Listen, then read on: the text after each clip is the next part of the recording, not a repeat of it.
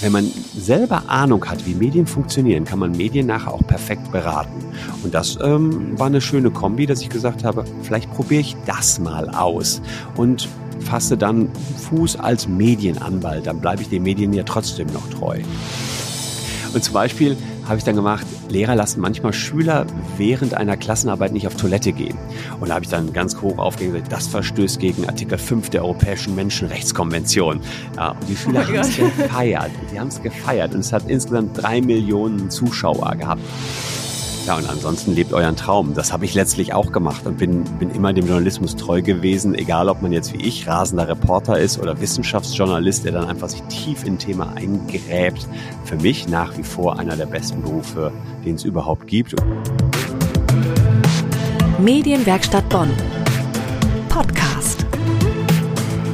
Hey und ganz herzlich willkommen zu einer neuen Folge von Dein Weg in die Medien. Schön, dass ihr heute wieder mit dabei seid. Ich spreche heute mit einem der bekanntesten Anwälte Deutschlands, Christian Solmecke. Viele von euch kennen wahrscheinlich seinen YouTube-Kanal WBS Legal, auf dem er inzwischen jeden Tag aktuelle Rechtsfälle aus der Online- und YouTube-Welt für knapp 932.000 Abonnenten erklärt. Wie Christian es schafft, so viel Content zu produzieren neben seiner Arbeit als Anwalt, das klären wir heute. Außerdem sprechen wir über seine ersten Radioerfahrungen, seine Entscheidung gegen den Journalismus und für das Anwaltsgeschäft und über seinen YouTube-Kanal. Am Ende der Folge gibt es auch wie immer einen Freundschaftscode für unseren Live-Talk mit Christian im Juni. Und wenn ihr immer auf dem neuesten Stand sein wollt, was den Podcast und unsere Veranstaltungen angeht, dann folgt uns auch unbedingt auf Instagram. Ihr findet uns dort unter Dein Weg in die Medien. Ja, hallo Christian. Ich freue mich mega, dass du heute Zeit für mich hast. Ja, hallo Kira. Danke für die Einladung. Was ich total spannend finde, irgendwie sprechen wir ja heute auch über deinen Weg in die Medien, weil du ja ursprünglich mal Journalist werden wolltest, beziehungsweise auch mehrere Jahre als freier Journalist gearbeitet hast. Wie fing das damals an? Wie hast du damals irgendwie in den Journalismus reingefunden? Das ist korrekt. Ich wollte immer Journalist werden und gar nicht unbedingt Anwalt. Jetzt bin ich Medienanwalt geworden, passt ja irgendwie auch wieder. Aber begonnen hat das alles tatsächlich im Alter von 15 Jahren. Da musste ich ein oder durfte ich ein Schülerbetriebspraktikum machen. Und das habe ich in meiner Heimatstadt Gefelsberg, das ist da bei Ennepetal, Wuppertal, Hagen gemacht, bei der Westfälischen Rundschau, eine Zeitung der Watz-Gruppe. Mhm. Und mhm. äh, ich habe da in der Lokalredaktion Gevelsberg gearbeitet. Ich hatte das Privileg, dass mein Vater damals Bürgermeister war und ich somit schon immer am Frühstückstisch Exklusivinfos aus der Politik zur Verfügung hatte. Naja, wie dem auch immer sei, begonnen hat's natürlich mit irgendwelchen Kaninchenzüchtervereinen, mit Ratssitzungen, mit Feuerwehrlöscheinsätzen, über die ich geschrieben habe.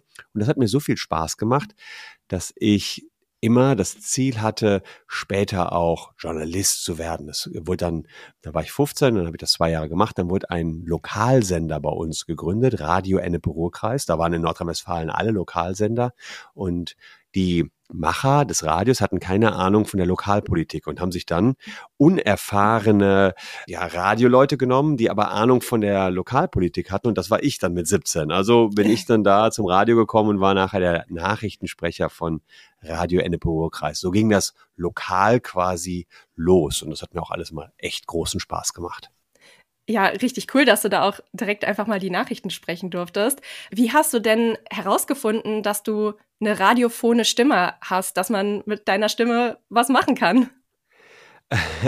Also das ist sicherlich Trial and Error gewesen. Diejenigen, die mich da engagiert haben, haben mich, glaube ich, erstmal nicht wegen der Stimme engagiert, sondern deswegen, weil ich Ahnung hatte, was in Gevelsberg so Lokalpolitik und sonst so los ist. Und dann gab es auch tatsächlich auch ein Stimmtraining. Das kam dann später, dass man wirklich da auch Trainings bekommen hat. Ich sag mal so, alle, die da angefangen haben damals, das war ja wirklich noch Pionierzeit der NRW-Lokalradios, hatten überhaupt keine Ahnung davon, wie man Radio macht. Und ich habe noch mhm. letztens einen Kassettenrekorder gefunden, mit dem ich meine ersten Radiospots und und Radio-Nachrichten so abspielen konnte. Ich denke so, oh Gott, ist das peinlich, ja. Also, dass die uns auf Sendung gelassen haben. Aber wir hatten keinen anderen und dann durfte man da auf Sendung und äh, ja, so, so kam es eben, dass ich da bei Radio EN nicht nur die Nachrichten gemacht habe. Ich hatte nachher eine Sendung, die hieß Kulturclub. Auch da, die war jetzt wirklich peinlich, wenn ich das im Nachhinein sehe. Aber damals fand man das so State of the Art, ja. Aber, es, ja. aber wahrscheinlich wird man nur gut, wenn man mal irgendwann schlecht war oder so, ja. Also das äh, jedenfalls hat sich dann weiterentwickelt. Und vielleicht noch eins dazu. Ähm, ich hatte dann so viele Kontakte dort und dass dann irgendwann, dann habe ich schon in Köln Jura studiert, der große WDR anrief und Ersatz brauchte für eine krank gewordene Redakteurin. WDR Studio Düsseldorf war das. Ja. Und die riefen dann an und sagten, hier, wir brauchen einen, der den Redakteuren hier die Nachrichten vorbereitet, schreibt. Und ich müsste aber dafür ein halbes Jahr mein Jurastudium sausen lassen. Das war natürlich jetzt eine schwierige Entscheidung oh, okay. für mich. Aber ich wusste, ich kann es ja hinten dranhängen. Und das habe ich dann mhm. gemacht. Da habe ich ein halbes Jahr Jura ja, mehr oder weniger sausen lassen, hinten dran gehängt und kam dann aber tief in den WDR rein. Denn ich war nicht nur dann der Schreiberling, sondern schon nach einer Woche war ich auch da on air, weil auch der nächste krank war. So stolperte man rein. Ja, mega cool. Also gerade beim WDR, da landet man ja jetzt nicht einfach so. Und du hattest dann ja eigentlich schon einen ziemlichen ja, Fuß in der Tür in den Journalismus rein. Und den Radiojob, den hast du dann ja auch dein ganzes Studium über gemacht und auch ja dann während des Referendariats ja auch noch weiter. Aber trotzdem hast du dich am Ende für das Anwaltsgeschäft entschieden und gegen das Radio. Was war da so der ausschlaggebende Punkt für dich? Es war jetzt natürlich so, jetzt habe ich relativ lange Jura studiert. Ich glaube zwölf Semester oder so, was heutzutage okay. jetzt fast ein No-Go ist. Aber gut, ich habe halt nebenbei viel gemacht, habe richtig viel gearbeitet. War da immer in den Frühsendungen und habe die moderiert. Und ich dachte jetzt allerdings, naja, wenn du jetzt schon so lange, sechs Jahre lang Jura studiert hast und das Referendariat hinten noch dran und noch ein Master of Laws in Löwen in Belgien und noch so ein Zusatzprogramm an der Harvard Law School in Amerika, dann dachte ich so, das kannst okay, du wow. jetzt nicht alles einfach nur so sausen lassen. Da ja. muss man doch auch einmal mal das Juristische gemacht haben. Und was auch noch hinzukam, ich fand Jura ehrlicherweise im Studium relativ langweilig, aber als ich mich dann spezialisiert habe in meinem Master of Laws, das war noch, was ich oben aufs zweite Staatsexamen draufgesetzt habe, auf mhm. Medien- und IT-Recht, da merkte ich, wow, wenn man jetzt die Medien berät, wir beraten aktuell so Fernsehsender, Promis mit irgendwelchen Verträgen oder auch viele Journalisten bei Persönlichkeitsrechtsverletzungen, die die angeblich begangen haben sollen, ja, solche Sachen machen wir. Wenn man selber Ahnung hat, wie Medien funktionieren, kann man Medien nachher auch perfekt beraten. Und das ähm, war eine schöne Kombi, dass ich gesagt habe, vielleicht probiere ich das mal aus. Und fasse dann Fuß als Medienanwalt, dann bleibe ich den Medien ja trotzdem noch treu. So hat das dann begonnen. Tatsächlich in meiner Heimatstadt Gefelsberg. Die hatten mhm. jetzt ehrlicherweise jetzt nicht so viele Fernsehsender, die da in der Nähe sitzen, die man beraten konnte. Ich war also drei Jahre in Gevelsberg und dann rief Raffaela Wilde, meine spätere Geschäftspartnerin, mich an und sagte, Christian, willst du zu mir nach Köln kommen? Und sie hatte eine Medienrechtskanzlei. Sie ist so die Pionierin des Medienrechts in Deutschland mit und hat Viva gegründet, ähm, also die ersten Fernsehsender gegründet, Promis schon immer vertreten. Und ich hatte mein Referendariat bei ihr gemacht und dann rief sie mich eben an und sagte, komm nach Köln, arbeite für mich. Ja, und so bin ich dann immer tiefer ins Medienrecht reingeschlittert und mache das bis heute. Ja, richtig cool. Aber so ein bisschen hatte ich das Medienmachen ja auch nicht so ganz losgelassen. Du hast dann ja in deinem ersten Kanzleijob eine Webseite mit einem Blog zu Rechtsfragen gestartet und hast dann später äh, in der zweiten Kanzlei bist du dann zu YouTube gekommen, was du ja auch heute immer noch machst, wo du ja täglich Einschätzungen zu Rechtsfragen gibst ich meine, du hattest ja schon so Radioerfahrung ziemlich viel, aber wie war das dann für dich, auf einmal vor der Kamera zu stehen, was ja doch noch mal was ganz anderes ist und ja mehr oder weniger geskriptet, ungeskriptet zu sprechen? Also tatsächlich war es so, dass wir schon ganz erfolgreich waren über unseren Kanzlei-Blog. Da hatten mhm. wir gesehen, dass man zweierlei damit erreichen kann. Erstens, man erreicht im Wege der Suchmaschinenoptimierung überhaupt mal potenzielle Mandanten, die dann auf einen aufmerksam werden. Und man erreicht die Medien selbst auch wieder. Ich habe ja ja, sehr viele Menschen vertreten, die von der Musikindustrie abgemahnt worden sind, weil deren Kids Musik getauscht haben über Napster oder BitTorrent, äh, eDonkey, LimeWire, so hießen die Clients. Und okay. da habe ich 70.000 Leute vertreten, also richtig viele. Wow. Ähm, und ähm, ich hatte relativ schnell mich positioniert, dass die Abmahngebühren zu hoch sind über unseren Blog. Und das haben wir dann geschafft, über den Blog in die Medien zu bekommen. So, und jetzt mhm. kam dann vor etwa 13 Jahren dieses neue Medium YouTube.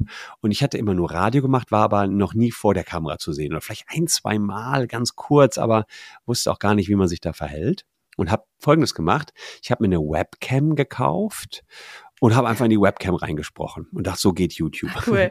Und dann äh, das erste war mh, hm, ein Video zum Thema Ed Hardy Abmahnungen. Ed Hardy ist eine Klamottenmarke und es gab einige Leute, die hatten sich diese Klamotten aus der Türkei mitgebracht, hatten die bei eBay verkauft, die waren aber fake und sind abgemahnt worden. Und das war mein allererstes YouTube-Video. Ich habe darüber aufgeklärt, was man machen kann, wenn man abgemahnt wird wegen dieser Ed Hardy Abmahnungen.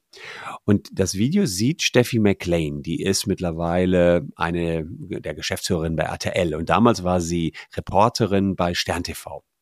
Und ich kannte mhm. sie, weil wir zusammen was gemacht hatten im Rahmen genau dieser File-Sharing-Abmahnung. Und ich frage sie, was hältst du davon? Ich habe jetzt das erste Mal Fernsehen gemacht, Steffi. Und sagt sie, Christian, grottenschlecht. Scheiß Ton, scheiß oh Licht, oh scheiß Bild, dann kannst du es auch gleich sein lassen. Sprich, das war das erste Video und sofort habe ich es dann nicht mehr weiter betrieben. Ein Jahr lang lag das dann erstmal brach bis ich mich nochmal aufgerafft habe und einen Kollegen aus Abi-Zeiten angerufen habe, der mittlerweile Fotograf war. Und der hat mir dann ein cooles Setup gebaut. Schönes Licht, guten Ton, eine Fotokamera, eine Canon EOS 7D hieß die damals, die auch Videos machen konnte. Und mhm. damit habe ich dann einen zweiten Anlauf gemacht. Und der ist dann auch mhm. ganz gut geglückt. Und das mache ich tatsächlich bis heute. Ich werde jetzt gleich noch ein YouTube-Video drehen. Da hat der Europäische Gerichtshof heute ein interessantes Urteil gesprochen zu Datenschutzverstößen. Das ist eins unserer mhm. Kernthemen, auch Datenschutzrecht. Da habe ich heute Morgen schon das Skript bekommen, werde das jetzt ausarbeiten und gleich drehen. Das heißt, jeden Tag immer aufs Neue. Und da bin ich doch immer noch so ein bisschen der rasende Reporter geblieben, um schnell als erster die Rechtsnews verkünden zu können. Ich meine, bei YouTube hast du da ja auch echt einen langen Atem bewiesen. Also du bist ja schon richtig lange dabei. Gab es irgendwie einen Moment, wo du gemerkt hast äh, auf YouTube, okay, diese Idee hat bei den Leuten gezündet, so, das, das catcht die Leute? Also es war so, dass ich sieben Jahre lang YouTube gemacht habe und bis dahin 70.000 Abonnenten aufgebaut hatte. Und dann kam mein Sohn zu mir, Julian, der war damals elf und sagt zu mir, Papa, was du da auf YouTube machst, ist komplett langweilig. Mach mal was Spannendes. Oh nein. Und ich so, okay, äh, ich hatte natürlich viel so Medienrecht, IT-Recht und nur diese Schiene. Und er sagte, mach doch mal 20 Dinge, die Lehrer machen, aber nicht dürfen. So. Mhm. Und, und zum Beispiel habe ich dann gemacht, Lehrer lassen manchmal Schüler während einer Klassenarbeit nicht auf Toilette gehen. Und da habe ich dann ganz hoch aufgehängt gesagt, das verstößt gegen Artikel 5 der Europäischen Menschenrechtskonvention. Ja, und die Schüler oh haben es gefeiert. Sie haben es gefeiert. Und es hat insgesamt drei Millionen Zuschauer gehabt, das Video. Also er hatte da den richtigen Treffer. Und plötzlich merkte ich, wow, wir können ja echt Reichweite erzielen. Wir können Menschen erreichen und unsere Botschaften rüberbringen. Das wusste ich zwar schon die sieben Jahre davor auch, aber plötzlich hatte ich die, die 70.000, die ich sieben Jahre lang aufgebaut hatte, innerhalb von drei Wochen verdoppelt. Also hatte ich aus 70 140.000 gemacht, da dachte ich so, ach du Schande, man muss ja nur auf die richtigen Themen gehen und plötzlich klappt es auch mit der Reichweite ähm, und genau das haben wir dann auch weiter ausgebaut. Wir sind extrem dann in die Breite gegangen. Ich habe mich noch zu verschiedensten Jura-Themen geäußert, die gar nicht unbedingt in meiner eigenen Kernkompetenz lagen. Aber wie Journalisten auch, konnte ich mich ja einarbeiten in die Thematik, habe das auch gemacht und habe mittlerweile ein Team von sieben Leuten, die mich unterstützen bei dem Kanal. Also das bin ich lange wow, nicht mehr ja. alleine, sondern da sind zwei Anwälte dran, da sind äh, vier Jurastudenten dran, eine Social-Media-Expertin und, und, und. Also das hat dann natürlich nochmal ganz andere Volumina ähm, zugenommen. Aber darüber kommt richtig Geschäft. Wir haben tausende Mandate darüber erhalten. Also wenn du mich fragst, ähm, wie habe ich gemerkt, dass das was bringt? Naja, ähm, ganz einfach, wir messen die Anzahl der Mandate. Wir haben eine Telefonnummer, die sieht man nur bei YouTube. Wir messen die Anrufe, die darüber kommen und wir messen, wer unter YouTube in die Caption, also in die Videobeschreibung reinklickt und wie viel darüber kommt. Und das ist gigantisch. Also für uns ist das wirklich ein, ein riesen in der Mandatsakquise. Wow, und seit ja gut dreieinhalb Jahren äh, bist du ja auch auf Insta mit deiner äh, Kanzlei als Recht to go. Und da sind die Videos dann nicht mehr so 15 Minuten lang, ähm, sondern ziemlich kurz, prägnant und ja, geskriptet. Und warum war es dir so wichtig, auf der Plattform auch noch mitzuspielen? Also es gibt ja ähm, tatsächlich immer wieder neue Plattformen und ich ähm, wusste, dass YouTube natürlich insoweit ganz gut ist, weil die Leute lange dranbleiben. Wir haben acht Minuten Zuschauerzeit pro Tag bei 150.000 Zuschauern. Das ist schon ganz okay, das ist schon ganz gut, okay. jeden Tag. Aber ich sah auch dann junge Anwälte, wie zum Beispiel Herr Anwalt, durchstarten. Herr Anwalt hat sechs Millionen Follower auf TikTok Und also gigantisch, ja? ja. Allerdings mit ganz vielen kleinen Kurzvideos. Und er hat ein bisschen anderen Fokus. Er möchte selber das ganze Leben als Influencer und gar nicht so sehr um Mandatsgeschäft zu akquirieren, was immer so ein bisschen bei mir im Fokus stand. Aber mhm. das wollte ich natürlich auch mal testen. Ich dachte so, boah, ist das krass. Wir haben es natürlich nie in diese Dimensionen dort auf diesen anderen Plattformen geschafft. Unsere Plattform ist und bleibt äh, YouTube. Aber Hintergrund war, dass mich die Macher von äh, SternTV angesprochen habe. Das ist I und U TV oder Leonine, die dahinter stehen, haben gesagt, okay, wir wollen als Medienmacher selber auch Kanäle betreiben. Und äh, die haben gesagt, wir finden es interessant, mal einen professionellen Instagram-Kanal aufzuziehen. Hast du Bock, Christian? Und so ist Recht to Go entstanden. Mittlerweile haben die gesehen, ah, das ist für uns nicht lukrativ genug, weil dann geht's ja darum, dass du das mit Werbung vermarktest, ja. Und wir haben von I und UTV beziehungsweise Leonine dann den Kanal komplett übernommen. Das heißt, jetzt macht die nur noch WBS, aber begonnen hat das tatsächlich mit den Stern-TV-Machern, die Recht to Go zusammen mit mir zwei Jahre lang betrieben haben haben. Und das war schon ah. cool, weil die haben uns gezeigt, wie man coole Creatives macht, wie man eine Story aufbaut und, und, und. Wir haben da extrem von profitiert und viel gelernt. Wir haben es nicht so groß, glaube ich, hinbekommen, wie es die Jungs von I und U erwartet hätten, weil wir haben es mhm. bis auf 100.000 Follower auf Instagram geschafft. Für uns als Kanzlei mega, muss ich sagen. Für uns als Kanzlei, weil wir das Produkt direkt dahinter haben und nicht auf Werbevermarktung angewiesen sind oder sowas. Aber trotzdem ist es ja mega viel Arbeit, die dahinter steckt, auch wenn du ein tolles Team hast, was dich dabei unterstützt. Ja, wie viel bleibt von deinem Tag dann noch am Ende übrig? Mit deinem Job als Anwalt, mit YouTube, mit Instagram, mit allem? Ja, das ist eine häufig gestellte Frage, die ist ja auch berechtigt. Es ist tatsächlich so, dass ich ähm, für diese Social-Media-Aktivitäten am Tag etwa eine Stunde Zeit habe. Das ist so das, was mhm. ich am Tag mache. Und die restlichen acht bis neun Stunden gehen darauf, dass ich entweder mit Mandanten zu tun habe, aber links ist es tatsächlich so, dass ich viel weniger Mandanten habe als früher. Und ich bin auch viel seltener bei Gericht. Das hat schon mhm. sich gewandelt. Aber die Kanzlei ist auch stark gewachsen. Wir haben jetzt insgesamt 200 Mitarbeiter und ich bin auch als Seniorpartner da jetzt ähm, sehr mit beschäftigt, die Mitarbeiter zu verwalten, äh, zu gucken, dass die sich alle wohlfühlen in der Kanzlei, dass insgesamt der Laden läuft. Da haben sich die Aufgaben schon gut verändert.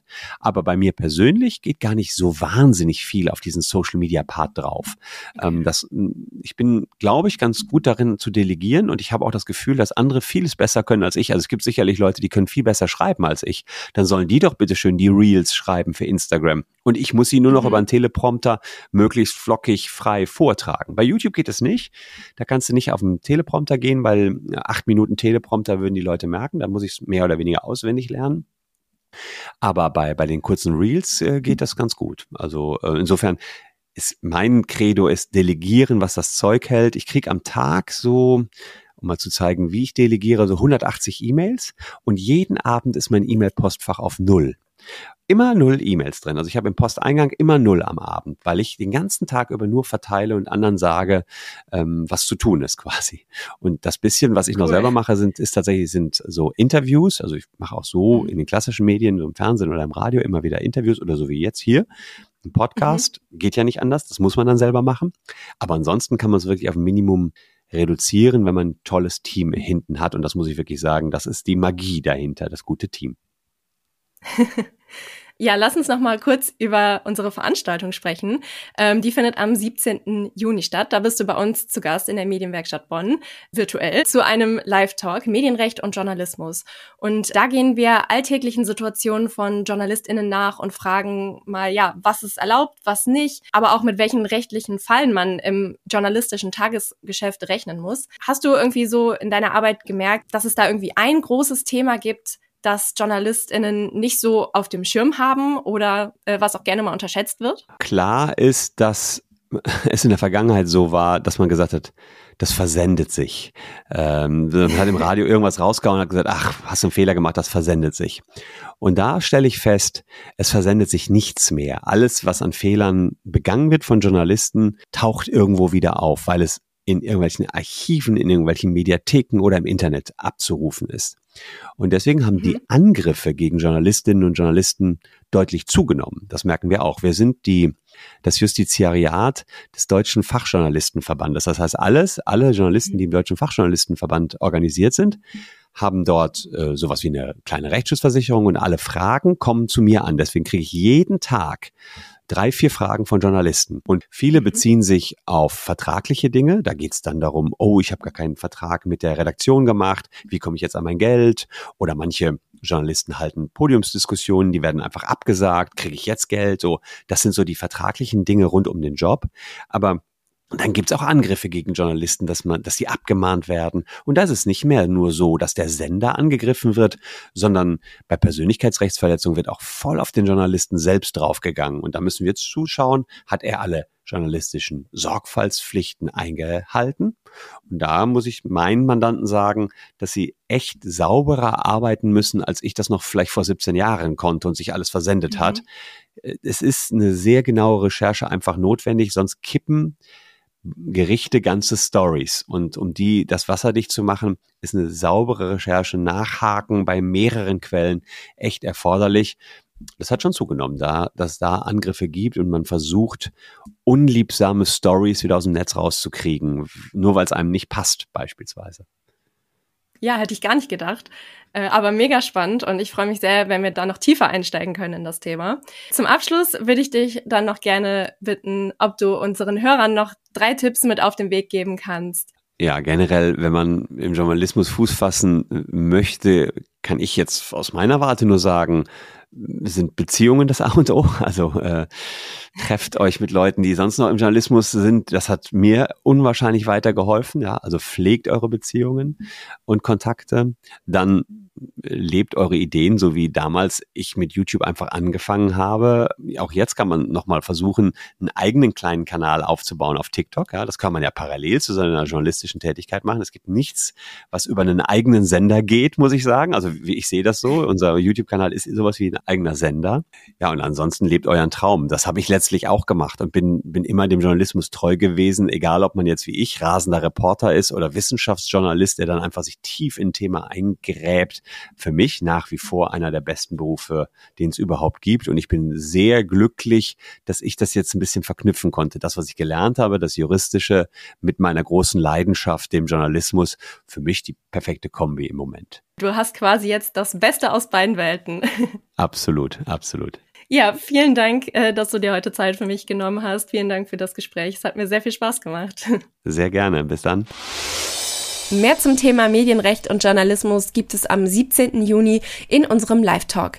Mehr Infos und die Anmeldung haben wir euch natürlich auch wie immer in den Shownotes verlinkt. Und mit dem Freundschaftscode Taschenanwalt könnt ihr wie immer einen Freund oder eine Freundin kostenfrei zur Veranstaltung mitbringen. Wenn euch die Folge gefallen hat, dann würde ich mich natürlich auch sehr über eine positive Bewertung freuen. Und damit verabschiede ich mich und freue mich schon auf die nächste Folge mit euch. Tschüss! Medienwerkstatt Bonn. Podcast.